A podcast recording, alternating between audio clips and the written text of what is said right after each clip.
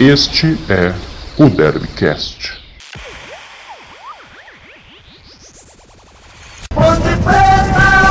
Fala torcedor Ponte Pretano, tudo bom com vocês? Eu sou Eduardo Martins e estamos aqui para mais uma edição muito especial do Derbycast hoje com um convidado muito especial. Lucas Ossafa está comigo. E aí, Lucas, tudo bom com você? Oi, Eduardo. Grande abraço para você, em especial para todo o torcedor Ponte Pretano conectado na programação do Derbycast. Vamos falar aí da vitória importante em cima do Confiança, mas é claro, projetar esse confronto dificílimo, confronto direto, final de campeonato para Ponte Preta nesta terça contra o Cruzeiro no Majestoso.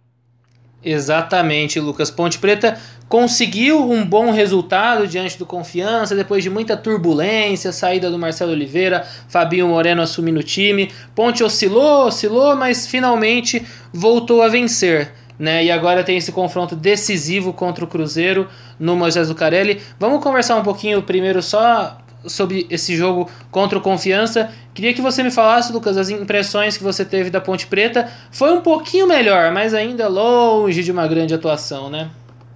Eduardo, o torcedor Ponte Pretano, um resumo simples dessa partida lá em Aracaju. Ponte Preta jogou bem? Não, não jogou bem. A Ponte Preta foi eficiente? Sim, bastante. Por isso venceu.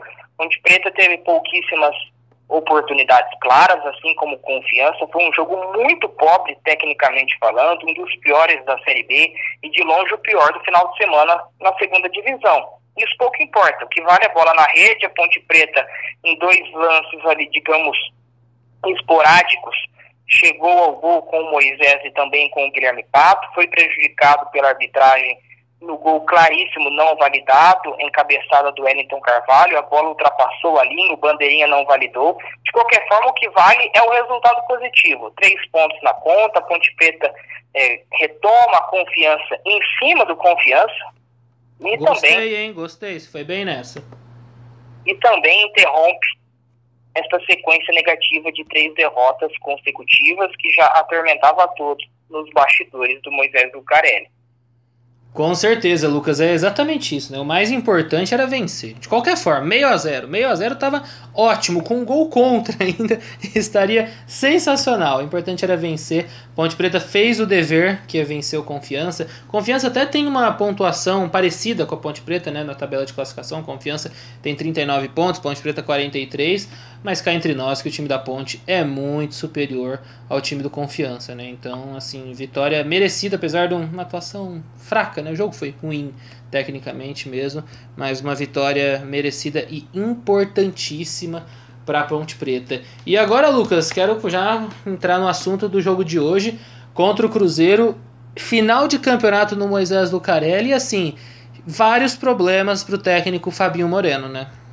Sim, o Fabinho tem sete, isso mesmo, sete desfalques para enfrentar o Cruzeiro, sendo os titulares na vitória contra o Confiança. Três estão fora por indisciplina. O zagueiro Wellington Carvalho, o volante Neto Moura e o meia Luan Dias. Os três foram advertidos com o terceiro cartão amarelo e, portanto, cumprem suspensão automática. Na segunda-feira, uma péssima notícia quatro atletas contaminados pela maldita Covid-19. São eles, os volantes Dawan e Luiz Oyama e os atacantes Pedrinho e João Veras. Curiosamente, esses dois revelados nas categorias de base da Alvinegra. Então são sete perdas. O Pedrinho não era titular, o João Veras, dono da posição no setor ofensivo, além, é claro, do Dawan e do Luiz Oyama, que estavam ali oscilando entre a titularidade e a suplência. Exatamente, Lucas. Muitos problemas para o técnico Fabinho Moreno e essa da Covid-19 é muito triste, né? Algo que pega de surpresa. Todos é, as informações né, são que os jogadores estão bem, nada em, em nenhuma situação preocupante, internado, não, todos estão bem, mas é algo muito, muito desagradável né, e tem a ver com a saúde. Só podemos lamentar esses desfalques por um imprevisto, né, um problema muito sério que é a Covid-19, desfalques que a Ponte Preta vai ter para esse jogo contra o Cruzeiro. E o Cruzeiro também chega num momento para o jogo assim que Cruzeiro continua oscilando muito na Série B, né? Vinha bem com o Filipão, mas nas últimas duas rodadas empatou. Parecia que esboçava aquela reação para chegar em G4, mas está distante novamente, a nove pontos agora do Juventude. É um jogo que assim é muito importante para os dois, mas mesmo, mesmo com desfalques, a Ponte Preta tem condições de vencer, né, Lucas? Porque o momento do Cruzeiro também não é dos melhores, né? Eduardo, eu enxergo este jogo como uma final de Copa do Mundo. Vou te explicar o porquê. Primeiro, se a Ponte Preta vencer, ela mata o Cruzeiro, ela praticamente todas as possibilidades de acesso da equipe celeste de quebra, engata o segundo resultado consecutivo, vai escalar na tabela e pode fechar a rodada a três pontos do G4. Esse seria o melhor sonho. Em caso de derrota, a Ponte Preta praticamente se afunda e garante uma permanência na Série B de 2021, reabilita o Cruzeiro, dando vida para um rival de camisa, de tradição, de elenco e dono do principal investimento na Série B de 2020, em caso de empate, eu acredito que os dois morrem abraçados. Exatamente, Lucas. É, é, bem isso mesmo. Porque assim, se, se, a Ponte Preta por acaso sofrer uma derrota, a Ponte Preta vai estacionar nos 43 pontos e vai ser superada pelo Cruzeiro na tabela de classificação, né? Porque o, o Cruzeiro igualaria a Ponte nos 43 pontos, mas passaria à frente porque teria uma vitória a mais. Né? Então, realmente, a Ponte Preta é vencer ou vencer. É a mesma situação do Cruzeiro também, que é vencer ou vencer. Mas, sim, o Cruzeiro chega num momento também turbulento para o jogo, porque o Cruzeiro tem um jogador muito importante, muito querido no Moisés Lucarelli, que é o William Potker, que vem tendo boas atuações na Série B, mas se envolveu numa polêmica lamentável né, nesses últimos dias em relação ao racismo, falando que o ato, concordando na verdade com uma afirmação que o lamentável ato que aconteceu no Maracanã neste último domingo no confronto entre Flamengo e Bahia, concordando com a afirmação que esse ato é apenas mimimi. Realmente é, é lamentável e muito triste em todos os sentidos. Né? O torcedor cruzeirense está revoltado com o William Potker e certamente o torcedor Ponte Pretano também está muito chateado. Né? A Ponte Preta tem uma história linda de combate ao racismo e tal. E certamente o torcedor Ponte Pretano também está muito chateado com o William Potker. Então o Cruzeiro chega num momento também complicado, pressionado naturalmente pela tabela de classificação e com esse problema que o William Potker acabou se envolvendo também nesta última segunda-feira. E em relação à escalação da Ponte Preta, Lucas, o Fabinho Moreno deve mudar muito o time, né? E principalmente, provavelmente, teremos a entrada de um jogador que pelo menos me chama muito atenção que é o Vinícius Zanocelo. Chegou a vez de Zanocelo brilhar no Moisés Lucarelli, Lucas? Já passou da hora, Eduardo. O Vinícius Zanocelo tem um potencial muito grande. A diretoria executiva, em especial a comissão técnica, parecem não enxergar esta qualidade. E o que é curioso, o Vinícius Zanocelo tem pouco mais de 100 minutos com a Ponte Preta na Série B. Só na seleção brasileira, durante a última passagem, ele foi titular em três jogos, ou seja, existe um erro muito grande de avaliação dentro da Ponte Preta. Se na seleção sub-20 ele é titular, como na Ponte Preta, com um elenco contestado, ele não consegue uma vaga entre os 11. Existem duas hipóteses. Ou existe, como eu disse, um erro de avaliação, ou ele é muito mal escalado na Ponte Preta. Porque quando ele entra, ele não tem conseguido corresponder. É claro que com pouquíssima minutagem, dentro de campo. Pensando numa escalação, Fábio Moreno deve promover cinco mudanças em relação à vitória contra o Confiança. Provável escalação tem Igor Vinhas no gol, Apodi na lateral direita, Juan Renato e Alisson na defesa e Guilherme Lazzaroni na esquerda.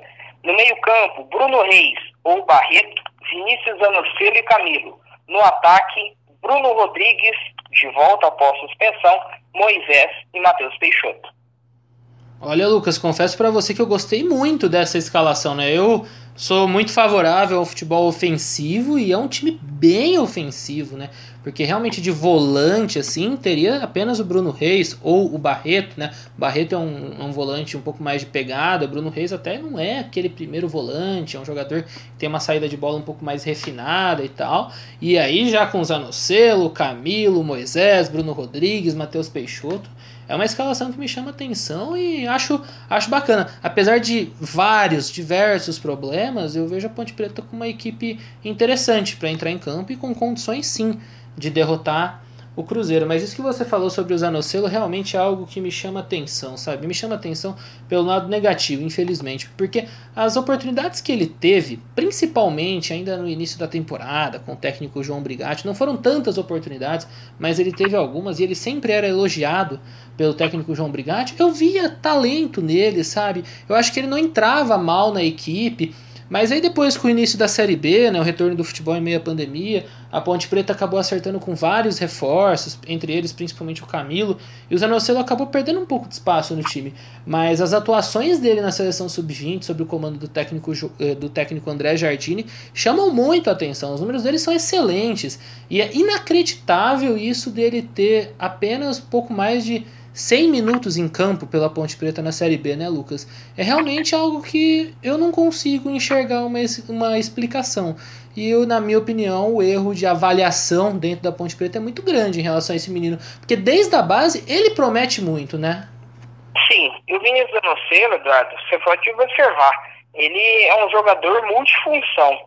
Na base, na Copa São Paulo de 2019, ele jogava, digamos, ali como um segundo atacante. Tanto é que ele atropelou, se não me engano, o Oswaldo Cruz na primeira fase, foi o artilheiro da equipe, e por isso ele foi promovido ao profissional. E o Vinícius Anocelo, Eduardo, nos tempos de Pará, quando a família dele morava lá na região de Belém, ele se destacou bastante no futsal. Tanto é que ele foi o principal artilheiro da região naqueles campeonatos entre a garotada. E aos poucos ele foi sendo recuado Prova disso é que ele já jogou de atacante, meio atacante, armador, e na Ponte Preta escalaram até de segundo volante. Então, naquela fase final do Campeonato Paulista, quando a Ponte Preta tinha chance de rebaixamento, ele foi escalado num losango como um volante aberto pelo lado esquerdo. E convenhamos, não é também a função dele. O Vinícius Danocelo tem potencial de transição, ajuda na marcação, mas tem, é claro, a finalização, o drible, o passe, como pontos fortes. Então, existe, na minha visão, um erro de avaliação da diretoria e principalmente de todas as comissões técnicas que passaram recentemente pelo Majestoso, principalmente a de Marcelo Oliveira. Ponte Preta, para valorizar o seu patrimônio, que é o jogador, um dos principais talismãs, junto do Ivan, precisa colocar em campo, expor na vitrine do futebol brasileiro. E, por incrível que pareça, mesmo sem tanta visibilidade, ele já recebeu proposta do Palmeiras e pode, quem sabe, no futuro, vestir a camisa do Corinthians. É mesmo? Chegou proposta oficial para ele já no Moisés Lucarelli, Lucas? Não, a Ponte Preta trata esse assunto com muita cautela, não costuma dar muitos detalhes e nega com veemência a possibilidade, aliás, a, a ideia e a notícia, na verdade, de que o, Corinthians tenha feito, de fato, uma proposta pelo Vinícius Anocelo. O clube nega, só que, pelo que eu tenho de informação, já existe aí nos bastidores alguma conversa. O Duílio Monteiro Alves, que foi o presidente eleito do Corinthians, gosta do garoto e já prometeu aí, inclusive, fazer uma espécie de derby nos bastidores com o Palmeiras para tentar essa contratação. A Ponte Preta tem 100% dos direitos econômicos, a multa dele é, 100, é 10 milhões para o mercado interno e 4 milhões de euros, praticamente 30 milhões de reais para a Europa. A ideia inicial das pessoas próximas ao Vinícius era transferi-lo para o futebol do exterior. A França surge como um possível destino, mas no momento a expectativa é que ele feche com um clube de São Paulo, Corinthians ou Palmeiras para o ano que vem. Realmente é algo muito estranho que acontece nas categorias de base da Ponte Preta, né, Lucas? Porque a gente está falando do Zanocelo e tem um jogador que eu, não sei exatamente se é da mesma idade, mas se não for é, é próximo, que é o Xavier, que está no Corinthians. E eu acho um jogador muito interessante, formado nas divisões de base da Ponte Preta, com pouquíssimas ou quase nenhuma oportunidade na equipe profissional, logo saiu do Moisés Lucarelli e está no Corinthians hoje. Não é titular todas as partidas, mas sempre está no time. É um jogador importante, é um jogador que vem crescendo aos poucos e é um jogador talentoso que tinha no Moisés Lucarelli e que foi pouquíssimo utilizado. Infelizmente, eu tenho a impressão que o Zanocelo caminha para o mesmo caminho, né? Caminha para o mesmo caminho. Essa foi boa. Mas olha, é realmente algo inexplicável, na minha opinião. Lucas, destaque final? Bem, Eduardo, destaque é que a Ponte Preta tem mais oito decisões pela frente e para continuar sonhando com acesso precisa vencer seis. Precisa mais 18 pontos para totalizar com esses 43, chegar a 61 e ter chances reais matemáticas de garantir vaga na Série A do Campeonato Brasileiro do ano que vem. É difícil, bastante, mas não é impossível. A Ponte Preta tem confrontos diretos nos, famosos jogos de seis pontos para reverter essa desvantagem. Tem o Cruzeiro no Majestoso, tem o derby com o Guarani no Brinco de Ouro da Princesa, tem um confronto com o Juventude no Alfredo Jacone, tem também o Cuiabá já em 2021 dentro do Moisés Lucarelli. Então, é, existe chance matemática e a Ponte Preta, é claro, vai lutar até o fim em busca desse acesso. Para isso, é preciso fazer valer a força do Majestoso, mesmo sem a sua torcida nas arquibancadas. Exatamente, Lucas. Eu confesso, eu confesso para você que eu acho difícil o acesso da Ponte Preta, mas dá para sonhar ainda. E para esse sonho se manter vivo é vencer ou vencer o Cruzeiro na noite de hoje no Majestoso. Lucas, quero agradecer muito a sua presença conosco aqui, agradecer também o torcedor Ponte Pretano que está com a gente. Nos vemos na próxima e muito obrigado a todos. Um abração, um abraço, Lucas. Valeu, Eduardo. Forte abraço a todos e até a próxima.